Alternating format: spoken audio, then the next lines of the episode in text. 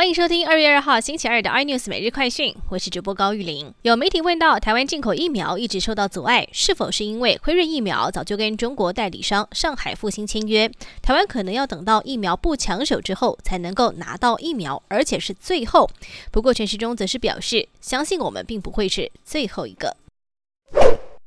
美国 GameStop 掀起的散户投资热潮持续席卷金融市场，这回把最新的目标转向白银，也带动白银价格撞破每英两三十美元大关，攀到了八年来的高点。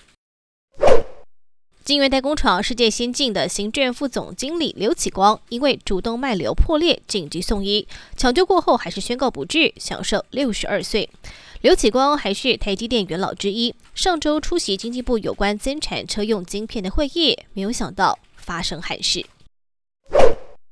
国际餐饮品牌鼎泰丰传出第二大股东台剧吴家打算要出脱持股。财经专家指出，台剧近期股价收益都不错，为了财务规划出脱鼎泰丰全部持股的可能性并不高，可能是经营或是拓展理念有分歧。像是近期不少餐饮品牌 IPO，台剧可能对于鼎泰丰 IPO 也有期待，却迟迟等不到。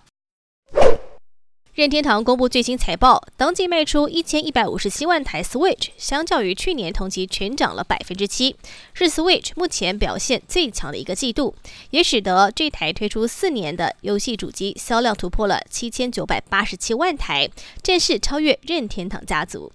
更多新闻内容请锁定游戏电视八十八 MOD 五零四 iNews 最正晚报，会上 YouTube 搜寻三零 iNews。感谢台湾最大 Podcast 公司声浪技术支持。您也可以在 Google、Apple、Spotify、KKBox 收听最新 iNews 每日快讯。